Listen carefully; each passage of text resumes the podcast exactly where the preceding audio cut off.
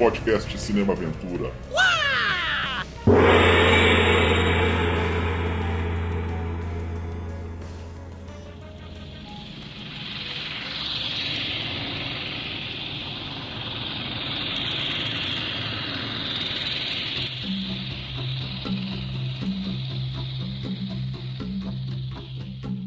Começando mais um podcast de Cinema Aventura, um salve para você que está sintonizando no Anchor, Spotify, YouTube ou no seu agregador de podcast favorito. Hoje traremos para você nossa primeira animação, um clássico japonês, Akira, de 1988, dirigido pelo nosso grande Tatsuhiro Otomo.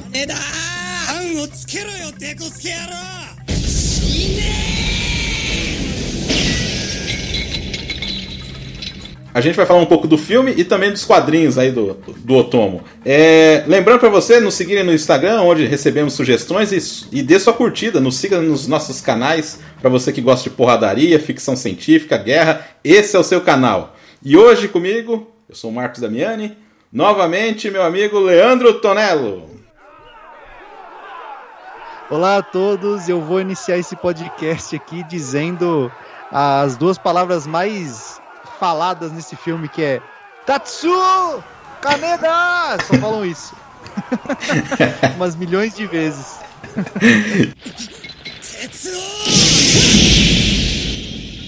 e o nosso homem das palavras, Evandro Luiz. Opa, hoje a gente vai falar sobre gangues de motos e anões enrugados com poderes psíquicos. Melhor definição. Faz tempo que a gente queria fazer de animação, aí a gente ficou na escolha, o que, que vai fazer, o que, que não vai fazer. A gente resolveu fazer aí de um, de um filme que revolucionou aí, marcou época, né? Só que antes a gente vai fazer um, falar um pouquinho do Tatsuhiro Otomo, um pouco da carreira dele, depois a gente segue no Akira. Nascido em 14 de abril de 54 em Miyagi. Miyagi, não é Miyagi. Uh, não é Miyagi, é Miyagi. Miyagi. Ai. Tudo bem, obrigado. Ai, muito obrigado. No Japão, em 1973, ele se formou no ensino médio, acabou indo para Tóquio para se tornar um mangaka.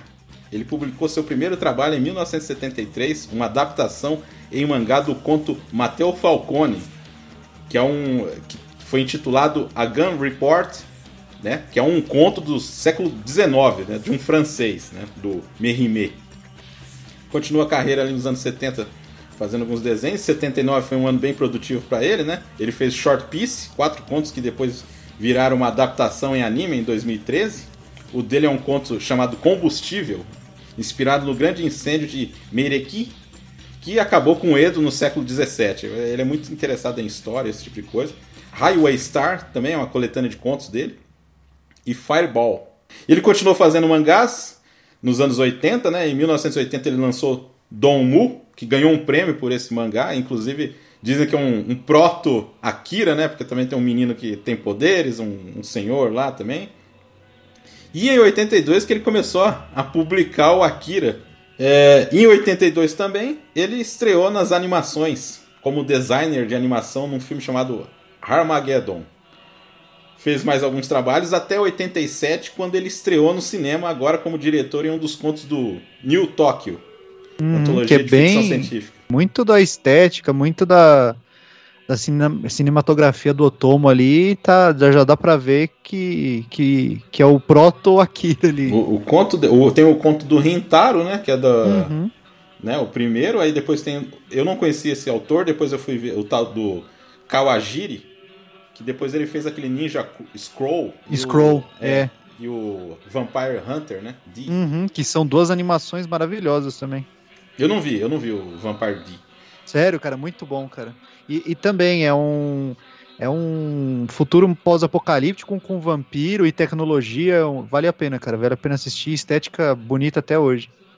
É, o do, do Otomo é o pedido de cancelamento, né? Que os caras estão fazendo uma obra lá e os robôs.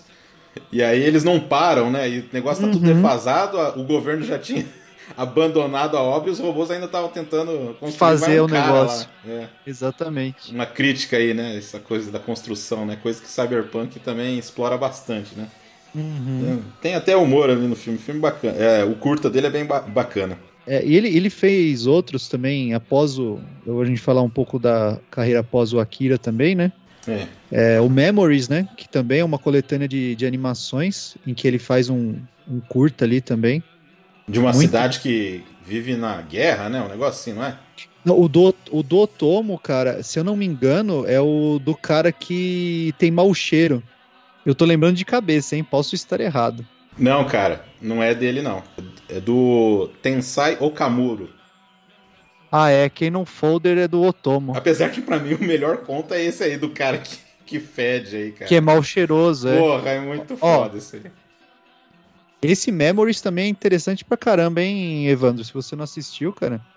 É, eu não vi também, não, mano. Esse eu não vi ainda. Eu vou, É, vou assistir. só- É Memories o nome só. É, é. É uma coletânea. É, ele teve um trabalho também num um Robot Carna- Carnival, que ele só faz a abertura, literalmente é só os, quase que os créditos iniciais e os finais ali.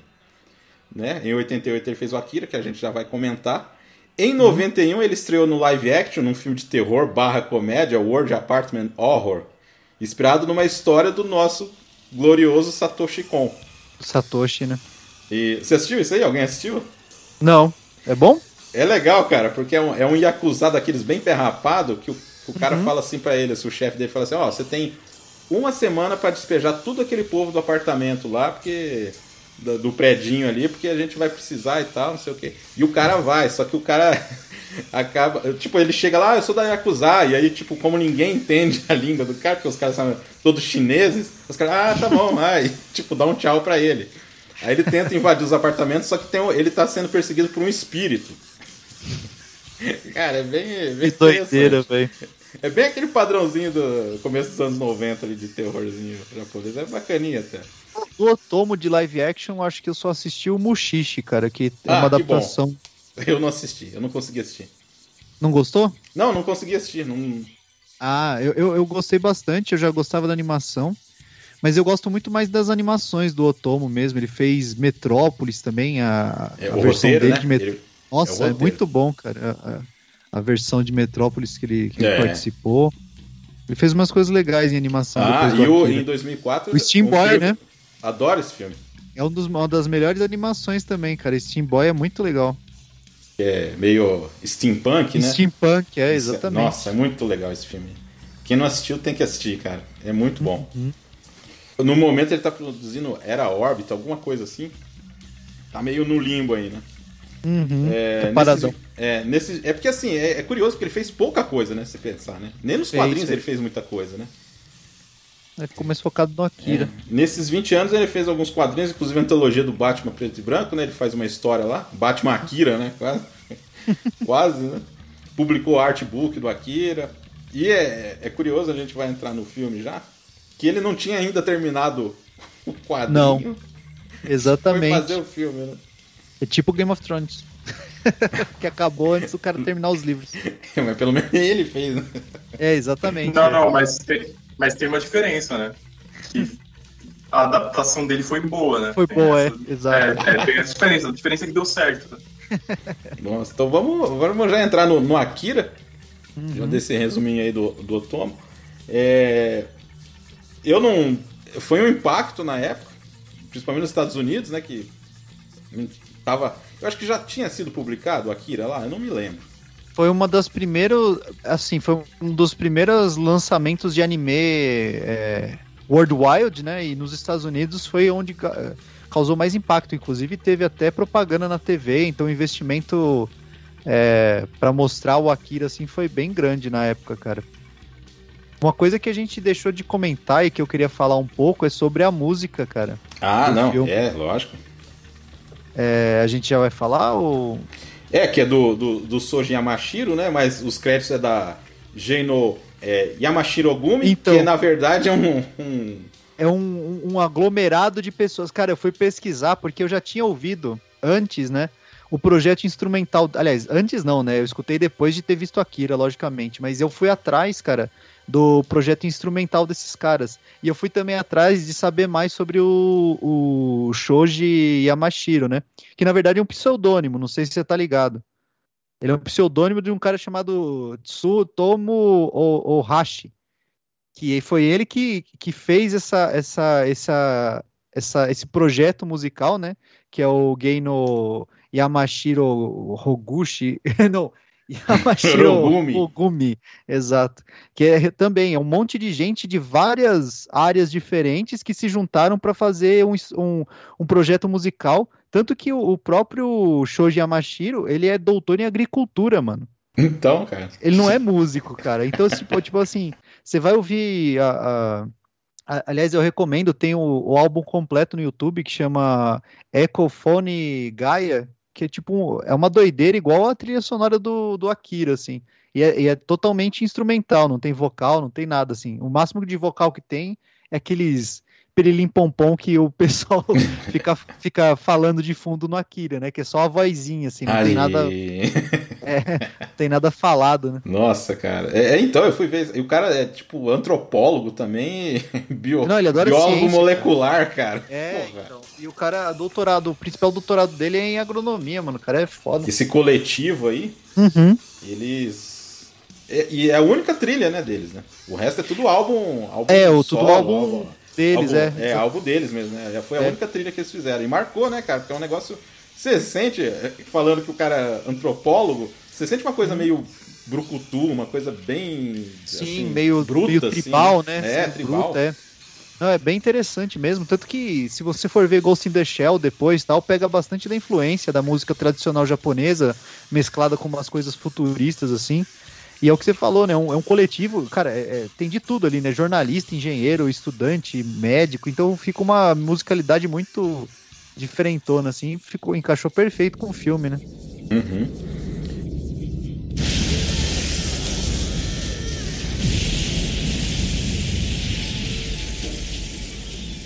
Evandro, quer dar uma sinopse aí? O que, que, que, que acontece nesse... Tem chuva nesse filme aí? Porque a gente só reúne quando tá um filme de chuva. Esse eu A acho, gente só fala, só fala de filme de chuva e esse eu acho que cyberpunk. não tem, não me lembro. Investigação. É, esse não tem chuva, a gente tá, tá quebrando a regra. Chuva o tempo todo, pelo menos, não tem, né? Mas ele tem o elemento do cyberpunk em comum com o com Blade Runner, né? E o filme começa com uma explosão nuclear em Tóquio em 88, né? Em 1988, Tóquio sofre o que apare... aparenta ser uma explosão nuclear à primeira vista, né? A gente é introduzido nela e parece uma explosão nuclear. E logo depois a trama já te leva na cena seguinte para 2019, né? Que é o futuro desse filme, o longínquo futuro de 2019, pra gente já é passado, mas que pra ele, na época, ele tava projetando 30 e poucos anos do futuro, é, numa cidade chamada Neo Tóquio, né, que é, inclusive, é uma cidade usada, é um nome usado por vários animes depois, né, do Akira, né, o Akira, ele faz isso, né, e eu lembro, é, de cabeça, eu lembro de Evangelion, Evangelion também usa o nome Neo Tóquio, né, só que eles usam até mais, acho que é Neo Tóquio 3, né, em Evangelion, uma coisa assim, né? Porque eles vão reconstruindo conforme os anjos destroem, mas, enfim, Evangelion não vem ao caso agora. A gente Uhum. podia falar de Evangelion um dia, inclusive, também, fica, fica a Aí, ó. Aí, ó. Então, e, e ele passa, assim, um, um background, assim, né, um contexto social de um país fudido, né, que é o clássico do cyberpunk, né, é alta tecnologia e baixa sociedade, né, a sociedade tá na merda, apesar da tecnologia ter evoluído pra cacete. Uhum. Então, assim, você tem uma cidade em que você tem, tipo, eh, gangues de moto rivais que vagam pelas ruas, atacando umas às outras. Você tem desemprego, você tem uma reforma tributária que eles não entram em detalhes, mas aparentemente é uma reforma tributária que tá fudendo o povo. Porque você tem greve, você tem protesto. É, é tipo assim, é praticamente o Brasil atual, tá ligado? É, é, é quase igual ao nosso Brasil, só que com menos tecnologia. É tipo isso, tá ligado? É, o resumo seria esse.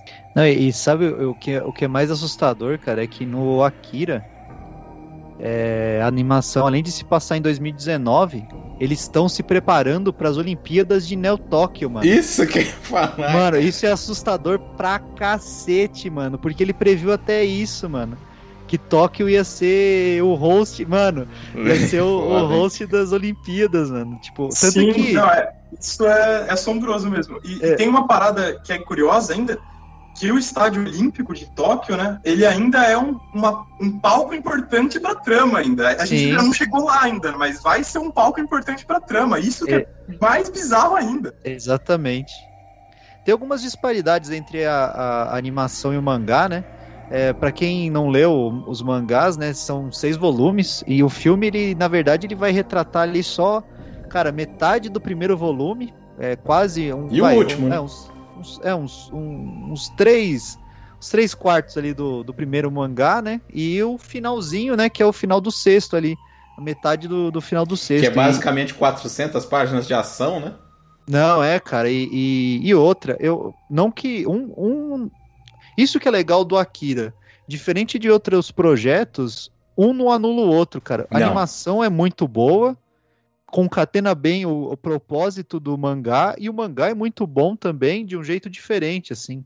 É, tem coisas muito legais em ambos, né? E coisas que é, o mangá, lógico, consegue aprofundar um pouco mais por ter mais espaço, etc. E, o, e, o, e a animação, por ter, lógico, né? Toda a cinematografia, etc., é uma, dá uma emoção maior para alguns eventos também, né? Todo mundo leu o mangá aí ou Eu consegui ler Não, essa mano, eu- semana. Eu não li, mano, o mangá. Nunca li. recomendo muito, cara. É, é tão primoroso quanto. É, é o que eu falei, ele, ele dá, às vezes, mais profundidade para alguns personagens que no filme é, são. Eles só passam assim na tela, tanto que é, a Lady Miyako nem é citada direito no filme, né? Ela, ela passa muito rápido assim. E ela é pivotal, assim, pro, pro mangá, ela é muito importante pro mangá. Eu acho que é só, tipo... Não, é a Lady. É a Lady Miyako, ela chega a aparecer um pouquinho. Não, só. não, mas assim, eu não sei se é ela, entendeu? É, Parece que é tipo, fizeram um personagem que é igual ela, mas não- necessariamente não é ela, porque. Ah, entendi, entendi, É? entendi. É, é a, é a figura dela, mas não é ela em si, né? Aham. Entendi. Não, mas é, é muito o que bom, eu acho cara. muito acertado, cara, em algumas coisas. Você falou, tem alguns que passam, mas tem outros que nem aparecem, cara, que eu acho que é bom. assim. Uhum. Nem aparecer. Senão fica Ah, que nem sim. Harry Potter, que o cara aparece no 2, aí vai Uhum. aparecer no último. Você nem lembra mais da cara do cara, entendeu? Não, ficar é- enchendo não é- de easter egg, não precisa. O filme ele tem um propósito que é passar mensagem, né? E- É, e a- ele é mais a focado mensagem- na missão mesmo, né? Uhum.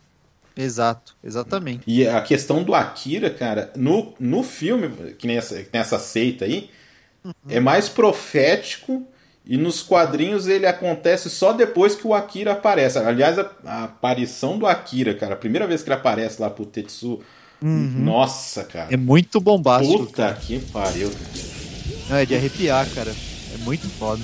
Não tem nem o que falar. Eu, Nossa. eu, é, o que eu falei. Pra quem gosta do filme, gosta mesmo, recomendo todas as mídias possíveis e imagináveis. A trilha sonora, tipo, eu, eu, eu que- é, esse é um dos filmes que eu queria ter tudo, assim, igual o Blade Runner. Queria ter vinil, queria ter CD, queria ter DVD, Blu-ray, a porra toda, mano. Porque é, é muito, é muito foda, cara. É muito bom.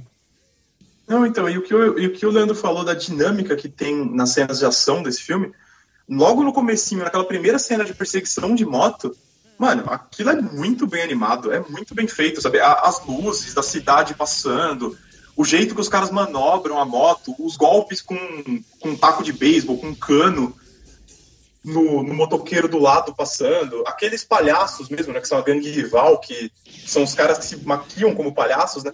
Mano, é, é- até esse conceito da gangue rival ser uns caras estereotipados, assim, Uhum. encaixa muito bem, tá ligado? É muito da hora, é muito bem feito. E ele, o, o legal é que ele consegue passar assim, uma- uns traços de personalidade dos personagens sem perder muito tempo nisso, né? Às vezes no meio da ação, com uma cena, você entende uma coisa de um personagem. Tipo, quando o Tetsu aparece a primeira vez, você já saca que ele meio que tem, tipo, uma inveja da moto do, do Kaneda e, Uhum. e- e de como o Kaneda é como pessoa, né? Tipo, ele quer ser o Kaneda, ele quer ser um cara corajoso, um cara ousado, e ele não é, tá ligado? E você vê que ele tem essa frustração, assim, desde o começo, né? De ser o cara que tem que ser protegido pelo cara mais fodão do grupo, né? Sim. Ô, Leandro, pegando essa deixa aí do, do Evandro, cara, eu Uhum. acho que a relação dos dois no filme é mais bem explorada que no, no, no quadrinho, cara.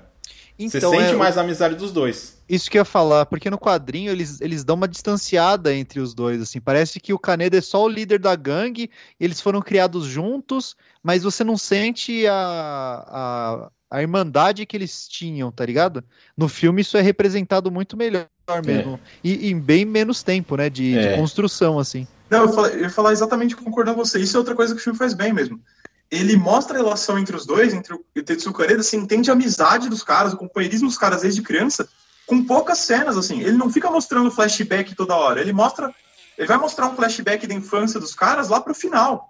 mas no- mesmo durante o filme, você sabe que a amizade dos caras é, tipo, é importante pra cacete pra trama. Se- assim, eu, eu acredito que além de todo o culto em torno do Akira, junto com esse culto em torno do Akira, a coisa mais importante pra trama é a amizade entre os dois, é a relação Sim. entre o Tetsuo e o Kaneda. Sim, e como isso vai se quebrando, né? Com o ressentimento que o Tetsu tinha, né? Como você mesmo falou, né? Não era uma relação muito saudável. uma- ele via o, o Kaneda como um, com inveja mesmo, sabe? E, e o Kaneda via o Tetsu como um moleque bobo, sabe? Então não era uma coisa, por mais, é, tipo, por mais que se, tenha uma relação de respeito e de irmandade ali, tinha um- uma rivalidade bem explícita, né? A gente vê isso bem desde o começo do filme, assim. Apresentam aquelas meninas que no quadrinho é lá na frente, mas ali eu achei interessante essa mudança também. Tipo, ah, é Uhum. é das meninas ali que saía com os caras e tudo. Cara, esses primeiros 15 minutos resume de um jeito tão foda o quadrinho, assim, Sim. essas relações dos personagens aí, cara. Não, e É. o mundo, né, cara? Ele vai apresentando o mundo, assim, enquanto ele anda- eles andam de moto. Ele já começa, né, no, no bar lá, é, Uhum. com, a, com a blusa emblemática, né, do bom para, como que é? É, Mal, é, faz mal para a saúde, né? Sei lá como que tá escrito na... na- E a moto icônica, né, cara? Que que é aquela moto até hoje... Até no filme do Spielberg foi aparecer a moto, né? cara? É, não, é, é lindo. Não, até agora, nas aber- na abertura do- dos Jogos Olímpicos também, cara. Pra mostrar Tóquio, assim, aparece. Não sei se vocês viram as propagandas, assim. A- é, as propagandas da- das Olimpíadas, assim, porque os caras souberam fazer marketing, né? Por mais que essa- essas Olimpíadas tenham sido lastimáveis, assim, pela condição do mundo, né? Mas eles, eles sabem a, a, a dominação cultural que eles espalharam, né? E, e, e o quão importante isso é pra eles e pro mundo, né? E, e, tipo, aparece lá a moto do Kaneda viajando por Tóquio e mostrando, assim, o, Puta os que estádios e tal. Vou ter que ver essa abertura. Essa- Não, é da hora, cena. é da hora. Tem rapidinho no Mano, YouTube. e, e o que você falou, tipo, é, é assim, é tão foda essa moto, ela é tão icônica que, tipo assim, algumas capas que você vê do Akira é só a moto vermelha com caneta em cima. E, mano, já é um barato que todo mundo que viu o filme saca, tá ligado? Sim. Fala assim, porra, que foda essa moto, tá ligado? É icônico demais, né, cara? É, mano, é muito icônico. Ah, e a- até a apresentação da Kei e do, do Ryu. Ó, quase falou saiu Ken e Ryu, né? da Kei e do Ryu. Do- da, da revolução, né? Porque É. a gente esqueceu de falar isso, né? É, Como todo o ambiente cyberpunk também, né? Tá rolando a- um monte de rebelião, um monte de, de conflito com o governo, etc. Né? O- a população tá sempre desgraçada e passando fome, né?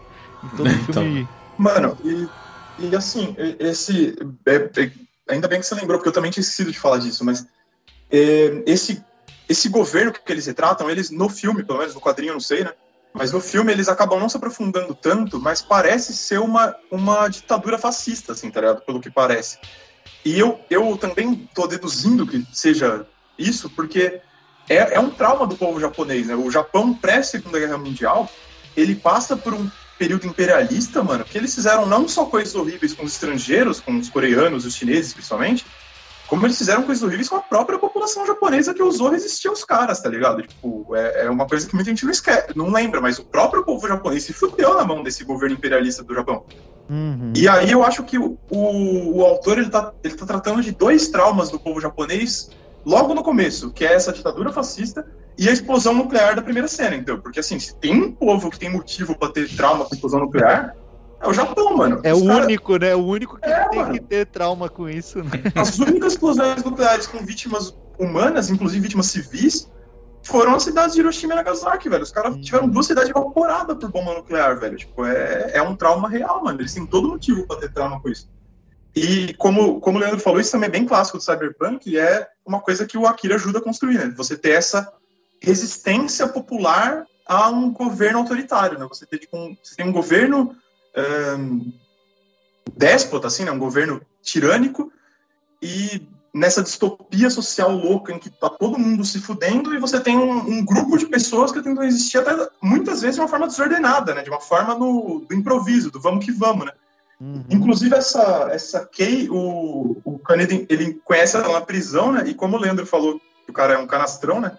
Ele ele na prisão tá pensando em chavecar a mina. Tipo, é, é loucura. O cara tá numa cena Essa e o que cena. passa na cabeça dele é: hum, vou chavecar essa mina aí, tá ligado? Não, essa cena é fantástica, cara, porque tipo, a gente só pulou uma parte que é importante falar, que né, rola toda a perseguição, né, que é o que vai dar ignição pro filme, né? E o, o Kaneda acaba esbarrando no Takashi, né, que é o menininho velho lá, que é tava sendo resgatado, né, teoricamente ali pela, pela equipe do da Kei ali. O cara acaba até morrendo, né? É, cena fuzilado, brutal, mas- que eu Nossa, acho que deve ter é dado um impacto fodido. foda. Aliás, um, um detalhe interessante, né? Porque muita gente erra isso. Eu já vi vários vídeos do YouTube falando é, isso e, e é meio que errado. Que fala que o filme todo é é, foi feito em 24 frames por, por segundo, né? Como se fosse 24 quadros de animação por segundo. E não são todas as cenas que são assim, cara, porque senão levaria muito tempo pra animar, né? A gente, a gente não pode esquecer que nessa época tinha pouquíssima animação, quase nunca, é, nenhuma, né? Animação gráfica é, computadorizada, né? Então, assim, os caras tinham que desenhar na raça. Tanto que hoje em dia os negativos e os, e os frames desenhados e pintados disso aí vale uma nota, né? Em casa de exposição, etc. Então, assim, as cenas de ação são, são 24 quadros por segundo e, e varia, né? As outras cenas entre 12 frames por segundo, etc. Então, É, Assim- Uma cena que eu acho impressionante, que eu acho que foi, cara, é aquela cena que um pouquinho antes do acidente do Tetsu, que ele derruba Uhum. um cara e o cara sai rolando assim no chão. sim. Não, aquela cena é, fant... é foi. Então, essas cenas de ação, elas foram filmadas em 24 frames por segundo, porque você vê a você vê a, a- a- nossa, a agilidade, né, do- Nossa, do- muito. é muito foda. lindo, muito, cara, é Muito, muito. A animação é, é maravilhosa, cara. Quem, por- é, quem for assistir, assistem, sei lá, na melhor resolução possível, cara. Essa é a vantagem de animação, né? Que não envelhece mal, cara. Quando é bem feito, o bagulho É. vai, vai, vai Eu viver pra eternidade isso É, aí. eu acho que o anime mais caro que tinha sido foi o Castelo do Céu e o Akira passou Uhum. ele, né? Sim. Por causa dessas coisas aí, cara. Os caras desenharam pra cacete, bicho. Foi Nossa. E- centenas de milhares de, de- E a- de as desenhos. cores, né? As cores super vivas, É. tudo, tudo vivo, assim, tudo muito lindo, assim, no, no, no filme. É, aqui nem o Evandro falou da cena da perseguição aí, fica o rastro da, da luz Da, assim da atrás. luz, né? cara. Muito icônico, né? Nossa. Esse rastro do, do farol traseiro da moto passando no túnel é muito da hora, velho. É muito bem feito isso aí. né? Essa cena toda é muito boa, nessa cena de perseguição, né? Mas eu não sabia desse detalhe do que o Leandro falou, que eles colocavam mais frames por segundo na perseguição, mas faz todo sentido, porque é muito bem detalhado. Não é aquela, aquela ação que você não sabe o que tá acontecendo. É uma ação fluida, assim, sabe? Ela soa bem, né? Sabe? Ela, ela fica bem na tela, né? Você olha e você pira, você fala, caralho, olha que, que fudido isso. Uhum. Mas a gente tava falando antes do quanto... Ah, do chaveco, do chaveco. Isso, isso que eu ia falar, do quanto o, o, o Kaneda é falastrão, né? Porque ele, ele dá uma. Mano, essa cena é muito engraçada, porque ele, ele se dá uma, uma ajeitada, assim, né? Pra ficar com cara de bom moço na hora que tá sendo interrogado pelo policial, né? Dá uma lambida no Ah, mas cabelo, assim. é, vocês foram porque a sua avó tava doente e aí, ela, e aí ela se recuperou e foi no mercado. Não, aí ele vai cantar a mina, né? Porque ele fica interessado e rola um atentado à bomba no meio do bagulho. Então você vê quão caótico é o lugar, né? Tudo, tudo cagado, velho. Não, não aguenta a hora que o cara chama. Ô, ô, tio, ô tio. É. O cara tem 25 anos e não casei. E acabam capturando, a gente acabou de esquecer, ah, esquecendo de falar, que a cap- eh, capturam o Tetsu, né? Pegam o, o Takashi lá, É, o menininho né? velho, Aham. e, e pegam o. o Pra o fazer Tetsu experimentos assim como. É bem. também. Todos os outros, né? É. E. Então, é, cara, e- e- inclusive tem umas cenas, tem umas cenas bizarras de uns delírios do Tetsuo, né? Após a captura dele, né? Nessa, é, você vê só ele acordando no hospital, né? O cara, na verdade, você vê o chefe militar lá falando com os- o- aquele coronel lá falando com os cientistas, e tal. Então você já fica subentendido que os caras estão fazendo alguma parada, algum experimento doido com o Tetsuo. E aí quando ele acorda, tendo umas alucinação com uns bichinhos de pelúcia bizarro que fica gigante no quarto, você já saca que, pô, estão fazendo alguma coisa com o moleque, tá ligado? Os caras estão tão tentando alguma coisa com ele. É, tanto que isso no, no anime fica. Eles explicam um pouco, né? Esse negócio do, da estabilidade mental para você conseguir controlar o poder do Akira, né? O, o poder psíquico, né? Porque o Akira, ele é o ele é o máximo do poder, ele, ele é o poder concentrado, né? Tanto que no, no desenho é, meio que você não, não interage muito com a Akira, né? Ele é quase um ser iluminado, assim, né? Na, na- no mangá, não. No mangá, ele vira tipo um líder religioso mesmo. É, ele meio to- que controla o Tetsu, assim. Exato. Ele, Ele, o ele- Tetsu é submisso a ele. né? é, porque o Tetsu, o, o, o Akira, cara, ele, ele é um. Ele é uma entidade muito poderosa. É tipo um bagulho que a gente não consegue nem vi- vislumbrar no- na animação. A gente sente isso muito mais no mangá, assim. E uma coisa que eu ia falar do mangá também, que não, não é retratado muito no filme, é a obsessão por droga, né? Por. por porque o, o Tetsu, depois que ele adquire o poder, ele, ele tem muita dificuldade em controlar, como a gente tá falando, né? Várias alucinações e tal. E o estado mental dele é muito frágil, cara. Então, na animação não mostra tanto isso, mas no mangá que ele se droga pra caramba pra conseguir manter essa esse fio de sanidade e de controle contra os poderes dele, assim, porque é... aliás, é uma coisa boa do filme também, porque no mangá, cara, tipo, beleza, o Tetsu é poderoso, mas tem vários outros caras tão fodas quanto ele, É. assim. Tem tipo um exército privado do Akira, assim, é muito foda. Aquele Mas no filme- gigante, né? É, então no, no filme ia perder um pouco, acho que É, o, o a, a- a é. é, a intensidade, né? Então, e, e, no, e no, na animação, é isso que você falou mesmo. O Akira, ele praticamente não aparece, ele é uma figura ausente, assim, né? Falam muito dele, ele é, ele é quase uma lenda, assim, né? Tipo, ele, ele é quase uma figura divina, assim, no sentido de você não poder ter contato direto com ela, né? Você tem contato com pessoas que tiveram contato com ele, ou pessoas que ouviram falar dele. Inclusive, você usou uma palavra para definir o Akira, e eu não sei se você fez de propósito, mas se, você fez sem querer, você foi quase premonitivo, Leandro. Porque o, o significado do nome Akira em japonês é iluminado. Não sei se você tá ligado disso. Não, não lembrava É. disso. Porra! É, mano, você usou a palavra sem querer, a palavra certa. Da hora. Inclusive, tipo, eu, eu pesquisei isso porque os caras falam tanto Akira que eu quis saber se tinha um significado. Né? Eu falei, ah, vou dar uma pesquisada se tem um significado a palavra Akira, né? Porque eu, tava, eu tô ligado que vários nomes em japonês, eles usam kanjis que significam outras palavras além do nome, tá ligado? Uhum. E os, kan- os kanjis usados para escrever Akira são os kanjis de sol e de lua. E então o nome, ele normalmente significa iluminado. É um nome masculino, né? Um nome masculino relativamente comum no Japão. E que significa iluminado. Então você usou sem querer a definição correta. E que legal. não, É que- não. Esse kanji Não que é, dó- é, du- é duro, né? Porque às vezes, por exemplo, o kanji cavalo e o kanji, no- é, tipo, sofá significa mar, por exemplo. Exato, Umas coisas meio loucas, assim, né?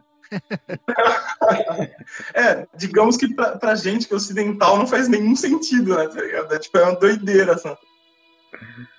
Aí, ela- aí, aí rola toda, depois dessa cena do, do Kaneda falastrão aí, a, a gente vai pro Tetsu no hospital, né?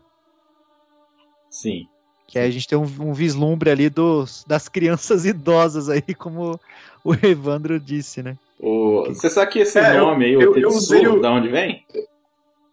Do quê? Tetsu, da onde vem esse nome? Não. É de um tokusatsu chamado Tetsu 28.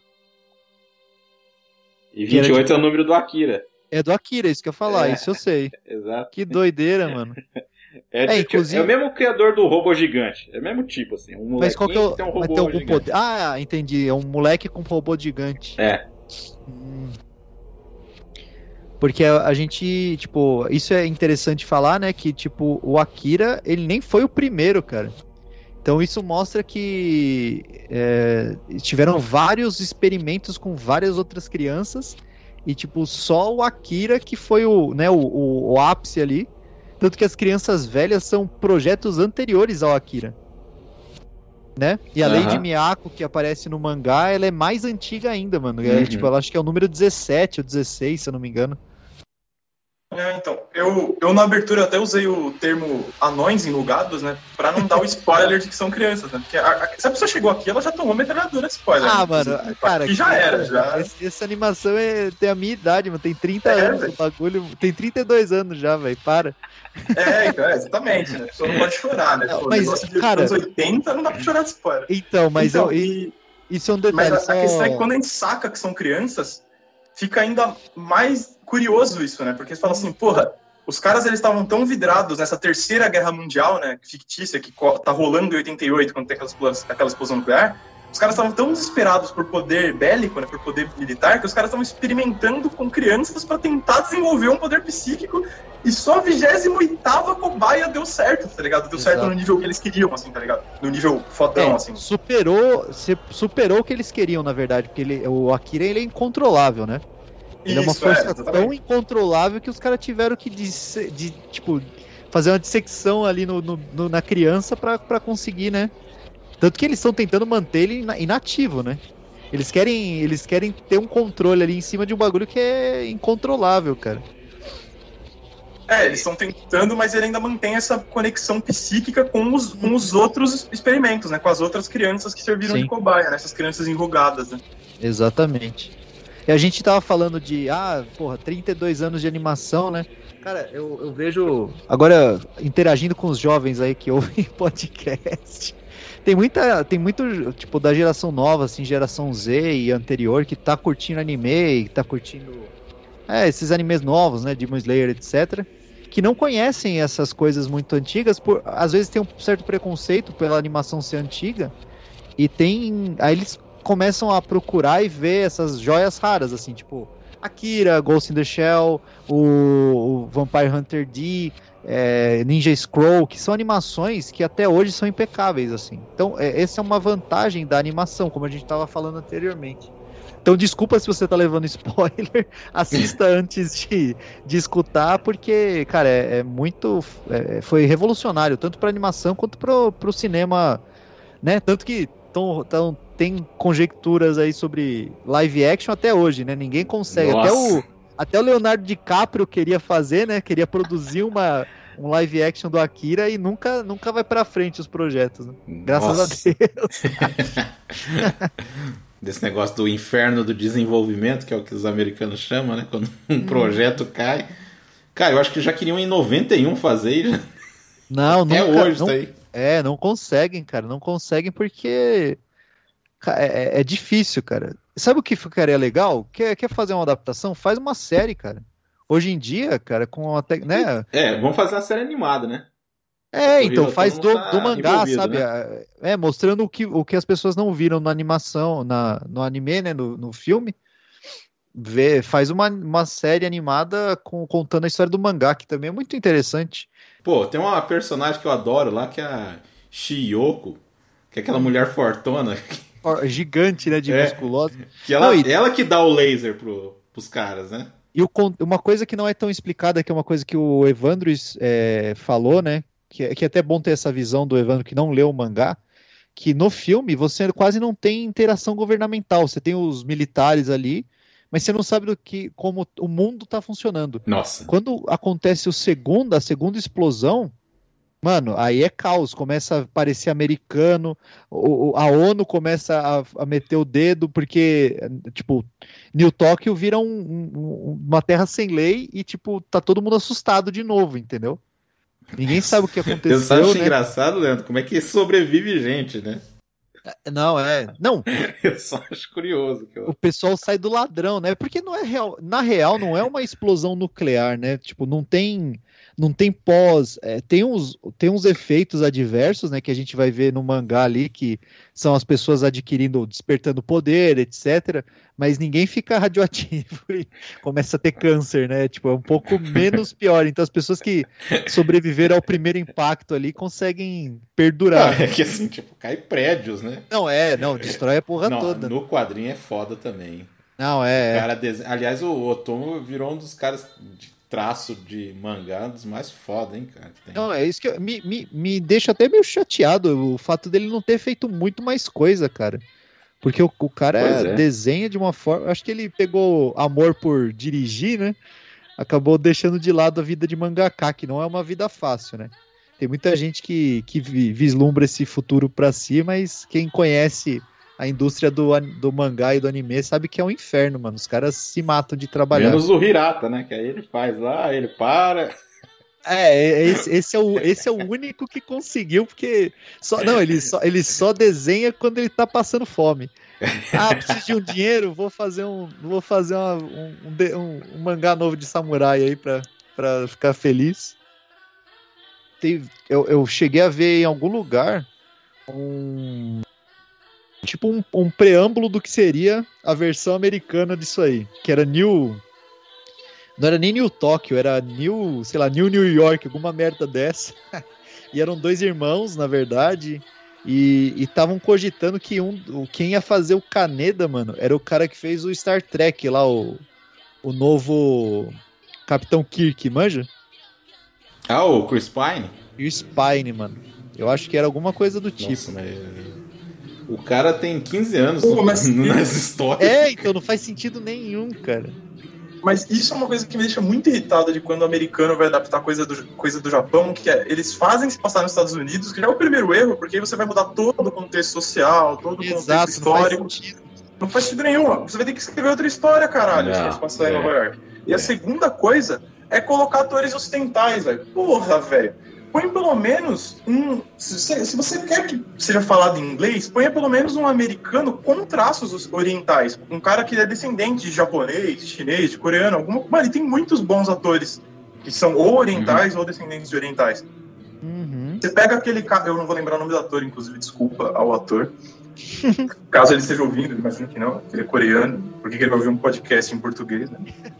o, cara, o cara que fez Parasita, que ele faz vários filmes com o Bong Joon-ho, o ator do... o, o diretor O- do Parasita. Uhum. O pai da família, manja. Ah, é, nossa, ótimo ator. Também não lembro o Então, nome dele. É Song Kang-ho. Então, ele faz o pai da família no Parasita e ele faz também o um dos detetives no Memories of Murder, lá no Memórias de um Assassino.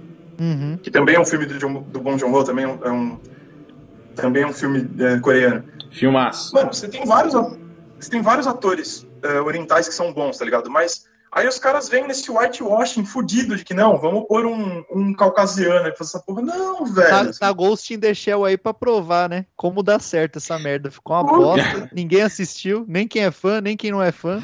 Não, e é, o, assim, o Ghost in the Shell, ainda o Ghost in the Shell, você pode até dar uma desculpa por dois motivos. Um é Scarlett Johansson. Oh yeah. E outro, eu acho que o pap- assim, a história do Japão não é tão assim central você pode. Agora, o caso do Akira não tem como, né? Ah, não tem como, não tem como. É essencial, cara. Faz parte, né? Tanto o final lá do mangá, cara, o que, que é aquele negócio, cara? É muito foda aquilo lá.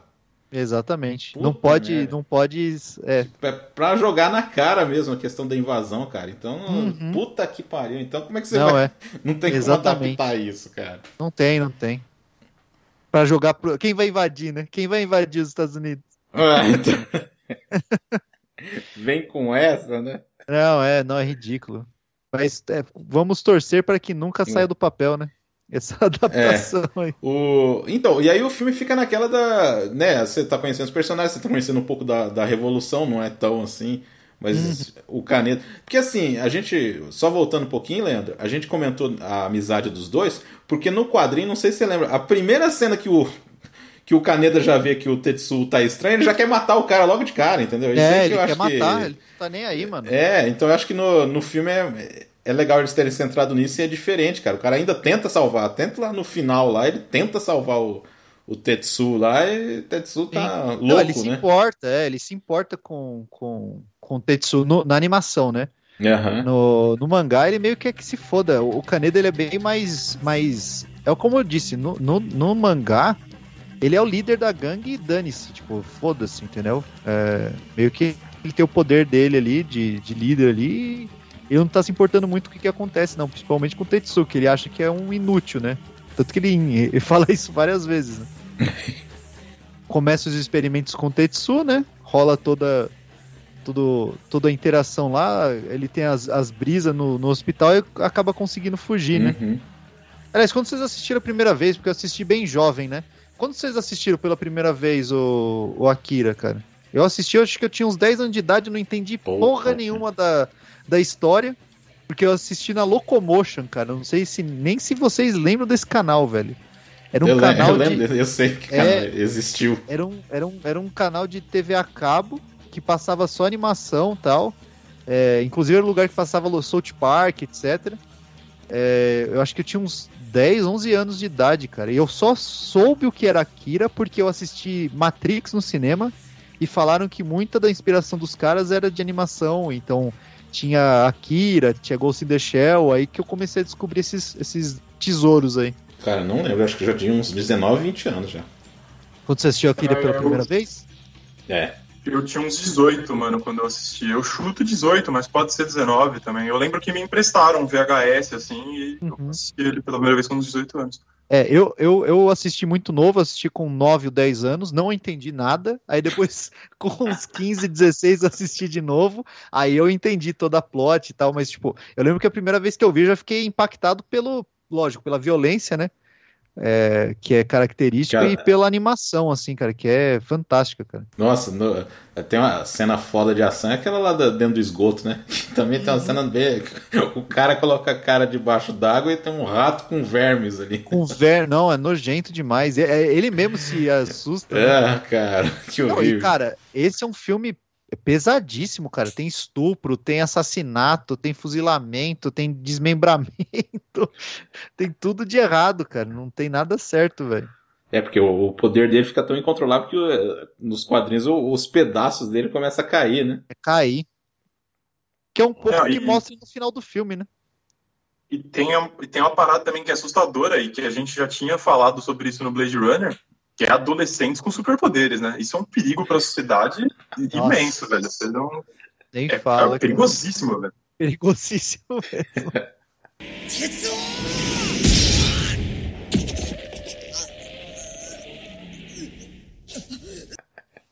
Qual que é? Eles entram lá pra tentar fazer o quê mesmo? Ah, pra resgatar o Tetsu. Pra né? resga- É isso, pra resgatar o Tetsu. Pra... É, na, na verdade, ele vai mais pela Kei, né? Né, Tipo, eu, eu digo isso no mangá, né? Na, na, na animação, ele vai pra salvar o Tetsu, né? Que a Kei, ela tá no projeto de tentar salvar todos os, os jovens idosos ali, né? É. Que é o objetivo ali da. É, e, e Uhum. Libertar É, eles. essa né? cena do essa cena do esgoto ela começa na verdade com o o Kaneda seguindo a Kay e salvando ela da polícia que estava atrás dela e depois é que eles vão pro esgoto mas É isso aí. inicialmente ele tá lá pela Kay mesmo mesmo no, na animação ele É. acaba indo para lá salvar o Tetsu quando descobre que esse grupo rebelde tá indo lá fazer a mesma coisa na real antes deles irem para esses esgotos a Kay leva ele pro esconderijo dos rebeldes, onde os outros rebeldes estão até desconfiados do cara, acham que ele é um espião, acham que ele é alguém do governo, alguém dos militares que tá ali, né? Uhum. E ela, e ela já namora o Ryu lá, né? Então. O cara fica mais puto da cara. né? Aí a gente tem o primeiro, né? Depois dessa cena do esgoto, a gente tem o primeiro vislumbre do, do lugar que eles estão armazenando o Akira lá, né? Gelado pra caralho, né? E debaixo do estádio olímpico É. de Tóquio.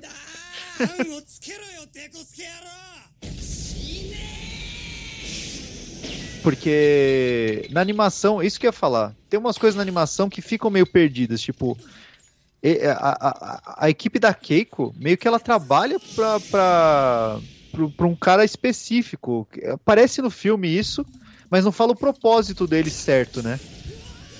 É, eu, eu acho que a própria Kay nem sabia disso, tá ligado? O que eles deixam entender no filme, e eu, eu, o bom de eu não ter visto, de eu não ter lido o mangá, é que eu tô falando só o que parece na animação, né? Então, Sim, assim, eles sim. tão- aparentemente a Kay não sabia, mas o Ryu, que é o chefe dessa, caramba, dessa célula rebelde, Uhum, ele tá trampando pra um velhinho do governo, do próprio governo. Do governo, japonês, tá é. ligado? Exato. Então, Ele tá assim, talvez o- Estabilidade, né?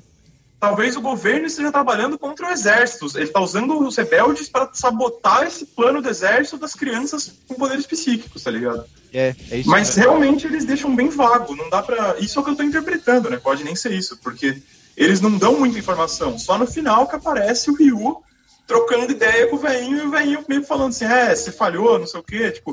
Uhum. E então você saca assim: ah, ele tava trabalhando com esse velho o tempo todo, né? Não, tanto que Então- depois ele morre, né? Morre por Eu acho, que, eu acho que é antes da cena do esgoto, aparece pela primeira vez aquela senhora, aquela idosa, que fica profetizando sobre o Akira, né? E até esse momento, para quem só tá vendo a animação, você não sabe o que é Akira. Isso que é muito louco. Uhum. Você não saca se Akira é uma pessoa, se Akira é um deus, se ele é só uma profecia, se ele é uma figura criada por esse culto religioso. Aí os caras ficam pintando em vermelho o nome Akira no chão, tá ligado? e falando sobre a vinda dele para libertar eles daquela, daquela cidade escrota, para libertar eles daquela sociedade decadente.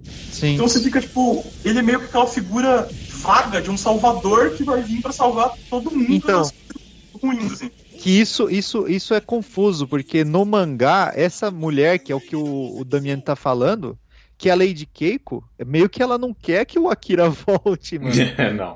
Ela é o contraponto do, do, do Akira. E na animação meio que usam ela como a profetisa, né? Que, como se tivesse Isso. uma seita pró-Akira, né? E, É. e na real não, cara. Essa, essa seita ela é meio que. Ela quer a ordem. E não quer que o Akira volte. E, e uma seita pró-Akira vira, tipo, surge após o. Tipo, que ele volta, quando ele volta, entendeu? Mas é, é legal isso no. Eu acho que no, no anime, você meio que, nem que, meio que não precisa nem entender muito isso, porque você só tem que entender que a, a, a sociedade está totalmente des, tipo, desestruturada, assim. Eu acho que esse que meio que é o propósito. Não importa É. muito, né? A trama política em si, ela fica meio que secundária ali. Você tem que. Você tem que mais se importar com as pessoas ali, o que, que tá acontecendo com o Kaneda, com o Tetsu, né? A história é como você disse, né? A história é principalmente sobre o Tetsuya e o Kaneda, né? E o como um jovem adolescente com poderes pode fazer merda pra caramba, né? Sim, é, a, a gente vem avisando isso, velho. Pessoas não estão ouvindo. O jovem tem que acabar, né? Como diz o pessoal do Choque de cultura. choque de cultura, o jovem tem que acabar, né? Aquela cena da explosão, cara, no anime, me dá um desespero que eles estavam Aquele pessoal da ponte, cara, eu Uhum. fico desesperado quando eu vejo aquela cena.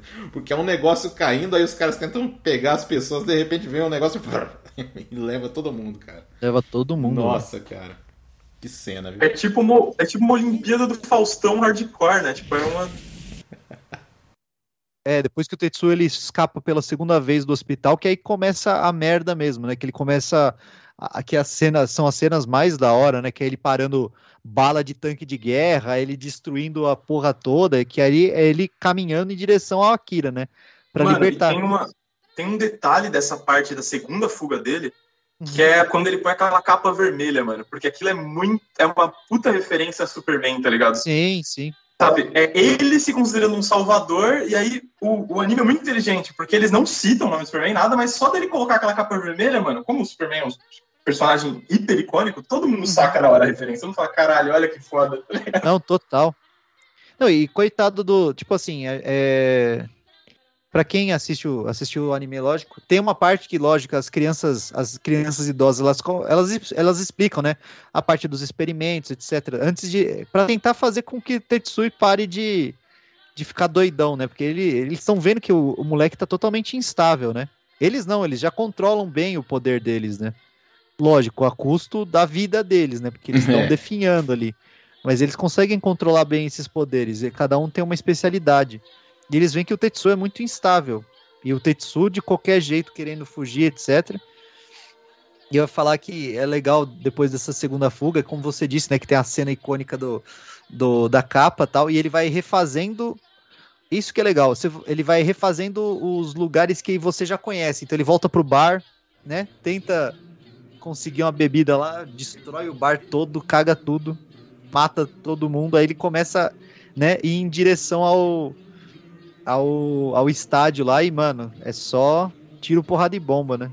O que você tinha falado anteriormente também, né, do, da dependência de drogas, que é mais retratada no mangá do que no anime, né, que na animação.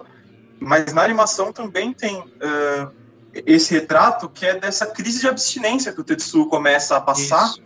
Depois da segunda fuga, porque ele tá sem aqueles medicamentos que ajudam ele a ter um controle psicológico desses poderes, né, um autocontrole. E sem ele, ele começa a ficar cada vez mais pirado, velho. Ele tá, tipo, putaço, assim, com tudo, sem motivo. tá- só destruição caótica pra todo lado, velho. É. Você junta um, um drogado adolescente com superpoderes, mano. E tipo, é- tanto que ele volta pro bar pra isso, né? Ele volta pro bar pra conseguir mais droga. Então, Sim. mano, é, é tipo o ápice do- da merda. Vai, vai dar ruim, tá ligado? Aí ele começa, ele, ele, ele até chega. Ele mata o barman, aí começa, né? Tipo, aí tem a, a- cena que é um pouco autoexplicativa ali, que é a, a Kay tentando explicar pro, pro Kaneda o que, que é a Akira, né? Como as pessoas evoluem, etc. É, porque ela tem um pouco também, né? é, tanto que os- as três crianças usam ela como como veículo de comunicação ali, né? Para falar com. para tentar barrar o, o Tetsu. Então explica ah, que é, é, é, essa energia né, que todo mundo tem e só poucos conseguem aflorar, né? Que no, no, no, no mangá isso é muito mais demonstrado depois da segunda explosão, né? É, que, que aí sim, aí você tem uma, uma caralhada de gente tendo poder, assim. É o que eu falei. No filme é interessante que não tenha isso, porque ia perder um pouco do, né, do impacto do Tetsu ali, né? E, e você ia ter que ficar explicando muita coisa. Então, porra, o filme já tem duas horas. Para uma animação é bastante coisa, né? Já ia, ia ficar muito, muita coisa. E, e mano, a, o descontrole do, do Tetsu é. Puta que pariu, né? Tem horas que a gente gostaria de ter esse poder aí pra sair fazendo merda, mas. Depois que vê o cara ficar todo deformado, gigante, né, Nossa, né, cara? É bebezão, né? Bebezão deformado. Nossa, bebezão leproso. Cara. Aquela cena é aterrorizante, mano. é, é horrível, cara. Putz. Mano, e assim, outra coisa que eu, que eu ia falar e eu acabei esquecendo é que essa parada deles explorarem o que, o que é Akira, assim, durante o filme, né? porque eles demoram para te falar que o Akira é uma pessoa, que ele é um dos, dos moleques desse experimento. Uhum. Você meio saca só naquela hora em que você vê aquela cápsula criogênica gigante, igual você falou anteriormente, aquela cápsula gelada lá, escrito uhum. Akira. E aí você saca, falou, pô, alguma coisa está sendo contida ali dentro, né, dentro dessa criogenia.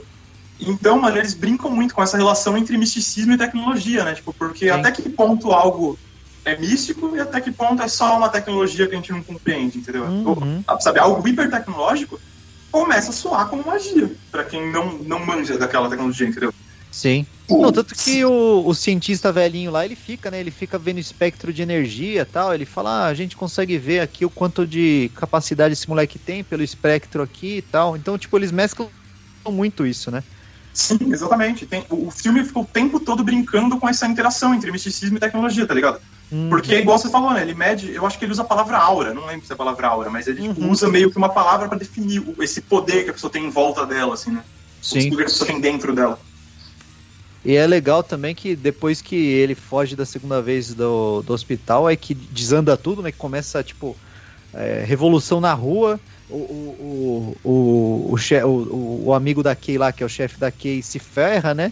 Morre todo mundo, ele volta lá para falar com, com o político velho, o velho tá fugindo com dinheiro, lógico, corrupto pra caralho.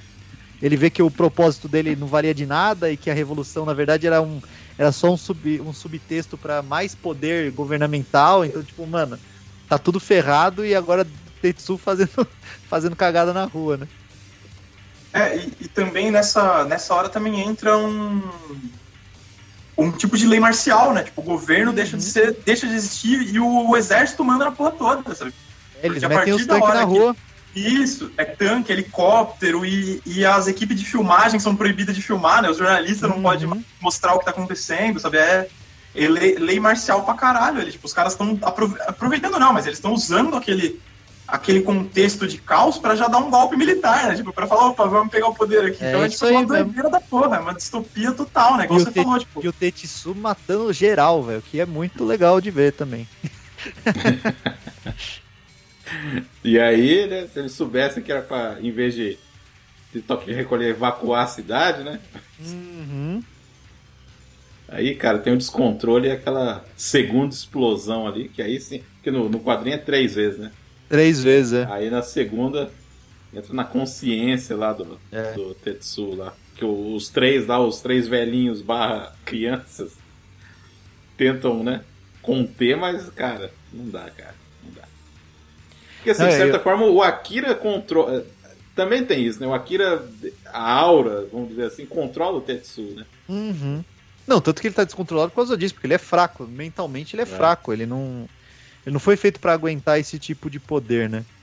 E, e conforme rola todo, todo o negócio, você vê que ele vai, vai ficando cada vez mais louco, né? Tipo, na animação mesmo.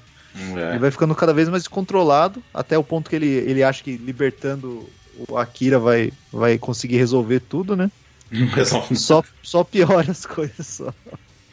Então, mano, aí entra naquele ponto que a gente falou no começo também, né? Daquela inveja que ele tem do, do Kaneda, E ao longo do, da animação, eles vão mostrando pra gente que ele é um cara que teve uma, uma infância triste, de ter sofrido bullying, de ter sido abandonado, de ter sido criado meio que no orfanato e tal. E, mano, e, e só por esses traumas já dá pra sacar que ele é um cara que tem essa bagagem, assim, de, de problemas psicológicos, de dificuldades de lidar com certas coisas, de lidar consigo mesmo, que com certeza são parte do motivo dessa falta de controle que ele tem, né? Dos poderes Sim. e sobre si mesmo também, essa falta de controle. Eu lembro que alguma, em algum momento, a, acho que aquela menina, a menina idosa, fala para os outros dois que adultos normalmente não conseguem controlar o poder do Akira. É, é verdade. Eles falam. E eles não, eles não explicam por quê, eles não falam, mas o que dá para entender é que uma pessoa adulta já tem uma bagagem de traumas que você não vai conseguir lidar com um poder psíquico imenso, porque, velho, sua uhum. cabeça já tá toda fodida quando você é adulto, tá ligado?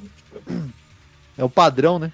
É, é a segunda lição que, que a gente vai deixar pros adolescentes aqui. Além de não ter um superpoder, a primeira lição, jamais tem um superpoder. A segunda lição é não se tornem adultos. É uma segunda lição. A vida é horrível. Vivam o suficiente para não virarem adulto. É, Vamos falar primeiro da cena maravilhosa do laser espacial arrancando o braço. Nossa, cara. Mano, eu lembro, eu lembro que a primeira vez que eu vi isso, eu falei, meu Deus do céu, como esse desenho é maneiro, velho. que foi a primeira vez que eu não entendi porra nenhuma. Eu só sei que. Então. Eu fiquei mano, louco. A, aí entra de novo o barato dessa relação, dessa brincadeira entre tecnologia e misticismo que eles fazem. Porque a primeira vez que você vê, não fica claro que é um laser. Tanto que a primeira vez que você vê, parece que é o poder dele, tipo quando o Dragon é, Ball. É. Quando o Dragon Ball, assim, Isso. assim. É. Aí você vê que começa a queimar o cara, você fala, ixi, mano, não sei se é o poder dele, não. Aí, aí, é, apare, aí aparece os milico lá. Não, atira de novo. Mano, é foda, velho. Muito foda. É, aí é que mostra o satélite militar, mas, é, mas que... o primeiro tiro é, é, disparado antes de mostrar o satélite. Isso, isso. É só uma luz bizarra descendo do céu. Você fala assim, Exato. assim, isso aí é o quê? Isso é tecnologia ou é alguma bruxaria aqui? E, e, o satélite chama Sol, mano. Então imagina a energia que deve ser aquela merda. É, a cena dele reconstruindo o braço, né, cara? Que icônico essa porra. A, a cena que ele vira um bebezão gigante é, é traumatizante até hoje, cara. Mano, é horrível. E o foda é que ele não para no bebezão gigante, né? Ele vai virando tipo uma meba de carne, né? Ele vai virando tipo um negócio bizarro, assim, tipo uma bolha humana, assim. É, tipo, é... consciência ali. Fica gritando caneda lá, cara. É, porque, mano, você vê que o bicho tá sofrendo ali, mano. Que horror, né, velho? Que morte deplorável, velho. É, aí fica meio 2001, né? Aí dá uma de 2001 Não, é. naquela parte, né? Isso que eu ia falar, porque é, é a hora que aparece o Akira, né? Então, pra, tipo, você tentar entender a dimensão do poder do Akira ali, você começa a ter umas alucinação de, de luz ali. É que, que o Evandro falou, né? Do flashback ali, de contando como é que é isso. Esse é, esse é o finalzinho do, do, do, do, do mangá também. Ele absorvendo é, a esse... porra toda. É, a única coisa é. que eu acho ruim desse filme é que o militar sai vivo, né, mano? É que ali no quadrinho ele meio que muda de. De, de lado. De lado, né? É, ele muda, ele muda de lado. Ele mantiveram ali aquele final dele andando na, nas ruas, né, é. destruído lá. Exatamente. É, o personagem no quadrinho é melhor mesmo. Não, é, ele é bem mais ele é só o militarzão ali, é só. É, aquela, aquele, como que fala? É bem caricato, né? Uhum. Isso, isso. É, ele, ele é um personagem que tem pouquíssimas falas, inclusive, né? Se você for pegar na animação, né? Ele aparece pouco, né? Ah, eu quero falar do, das influências, né, cara? Do quão, do quão influente esse filme foi pro resto do, das mídias, né? Tem do, na parte musical aí tem dois clipes musicais aí que influenciados fortemente, né, pela, pelo Akira. O primeiro é o Kanye West, né, o Stronger. Não sei se vocês já viram o clipe do Stronger. Eu não. Cara, é Akira. Ele, ele pegou, ele fez exatamente o, o, o um, é, é uma colaboração entre o Kanye West e o Daft Punk. E o clipe é Akira, assim, perfeitamente Akira. Só que com o Kanye West atuando mal pra cacete. Mas é, é divertido. É, outro clipe musical também, mais novo, da Grimes, chama Delete Forever que também é uma referência direta ao Akira, que ela tá sentada no trono do Akira. Isso achei bem da hora. O mesmo trono quebrado, sabe? Que, que hum, o Akira sim, senta isso no, eu vi, no Isso eu vi. É, então. É, é bem. O, ela... Aquele trono do Estádio Olímpico ali, né? Isso, isso. Ela fez em homenagem. É bem legal, quem, quem quiser. A música é legal também, eu gosto da Grimes. É, vamos, vamos gostar da arte, né? Não precisa gostar do artista. É, sim. E tem outras coisas que são atuais até hoje, que tão, foram super influenciáveis, é, influenciadas por Akira, na verdade, né? Que uma delas é Stranger Things, né? A Eleven é o Akira. O Akira não, né? Seria um Tetsuo ali, né? Só É. que bem menos poder, né? Tem um Uhum. outro filme bem legal que chama Chronicle. Não sei se vocês já viram. É o Não, Poder Sem Limites, não é? Poder Sem Limites, que são três jovens que é, eles acham um meteorito e começam a ter poder. Só que, tipo, um deles vira Tetsu total, assim. O moleque era meio bullyingado também, meio estranho, assim. Quando consegue poder, o bicho fica triloco. Então é bem, bem influenciado por Akira. E o último aí é Burn Bright, é, Brightburn, na verdade, Filho das Trevas, que é um filme bem mais ou menos. É, é- é- ele, na verdade, ele é mais uma. o que seria um super-homem criança do mal, né? É, é. Mas pelo fato de ser criança ali, é bem. tem umas influências do Akira ali também. Acho que é, acho que é isso, do É. minha parte, que eu É, lembro. e, e a exploração do, do cyberpunk, né, cara? Apesar que no Japão já tava desde o início dos anos Isso 80, que eu ia falar, né? uma coisa que era revolucionária nos Estados Unidos, né? Mas que no Japão já. É, começou lá com o Sogishi, depois foi... Aí tem o Shinya Tsukamoto, né, que tem um clássico cyberpunk, que é o Por Acaso, né? Não é Por Acaso, Tetsu, né, o nome do Tetsu, filme, é. pô. Um dos filmes de terror japonês que eu mais Estranho. gosto. Estranho pra caramba. Nossa, mano. esse aí é o. é- é- isso, aquele filme lá é uma aula de como fazer stop motion, cara. É, ele é foda bem- demais. Ele é bem feito até hoje, inclusive, cara. Nossa, cara, aquilo é insano. E é insano também, é bem a Não, proposta cyberpunk, assim, barra Akira, né? O poder descontrolado, né? Exato. Não, e, e, e o esquema do, da, da mão mecânica, tudo, é muito, é muito desse filme aí. mano. Nossa. É, porque a gente esqueceu de falar que acontece também no Tetsu, é um lance que ele meio que se funde ali, né? Ele quer se fundir lá, né? nos quadrinhos é meio assim, né? Aham. E ele e no Tetsu, o filme, tem esse negócio de se fundir, né? Com parte Tec- mecânica, Nossa, com tecnologia. É uma doideira sem tamanho. Você já cara. assistiu, Evandro? Tetsu? Não, Cara, você nunca mais vai se- esquecer desse filme o dia que você assistir. Eu, eu- eu acho legal até, Damiani, se for o caso, colocar o- os links aí, no, pelo menos no YouTube, né? Pro pessoal conseguir ver essas coisas e tal. Aham, vou fazer isso. Que é, É bem, isso. bem da hora. Evandro, últimas palavras aí, alguma coisa? Antes que o mundo acabe? Cara, eu- o que eu ia falar é que além dessas influências diretas que o Leandro já falou bem, cara, tem muita influência indireta, assim, principalmente no visual cyberpunk, né? Porque, assim, apesar de livros de cyberpunk serem até anteriores e, e conceito de história cyberpunk já estarem rodando tanto no Japão quanto em outros lugares do mundo nessa época, o visual cyberpunk de animação que ele cria, mano, é um negócio que influencia muito obras que vieram depois, né? Você pega Ghost in the Shell, você pega Evangelion, que não é necessariamente um cyberpunk, mas explora o visual, né? Esse visual decadente, apocalíptico, de uma, um lugar tecnológico, porém à beira da destruição, sabe? E que é muito legal, assim, porque ele que dá esses primeiros passos, né? ele cria algo que vários outros artistas vão usar depois como referência visual, né? E como a gente disse, né? A parte visual do- dessa animação, ela é fantástica, é muito bem feita.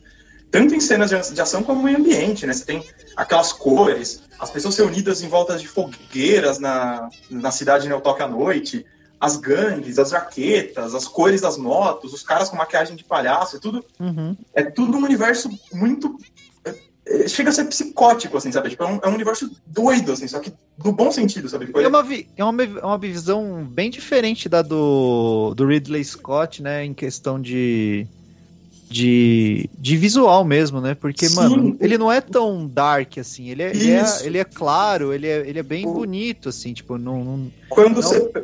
Quando você pega o Blade Runner, o primeiro Blade Runner do Ridley Scott, Uhum. igual você falou, ele é muito mais sombrio, ele é cinzento, né? Quase sempre as coisas são sem cor, tá sempre chovendo.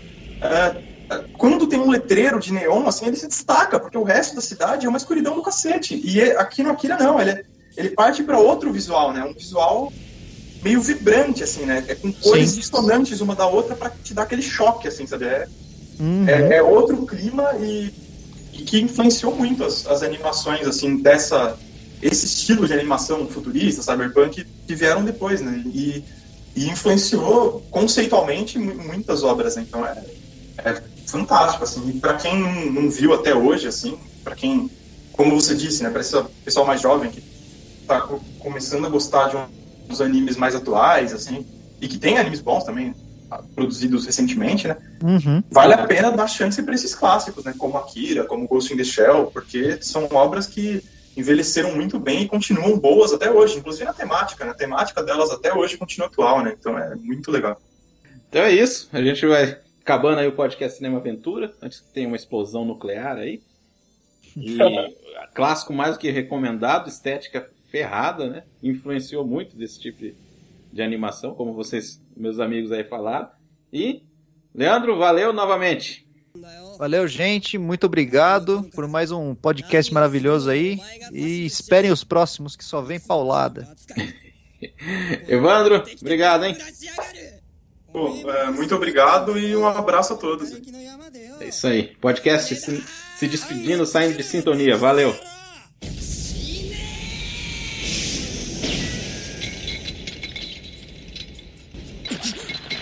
Let's!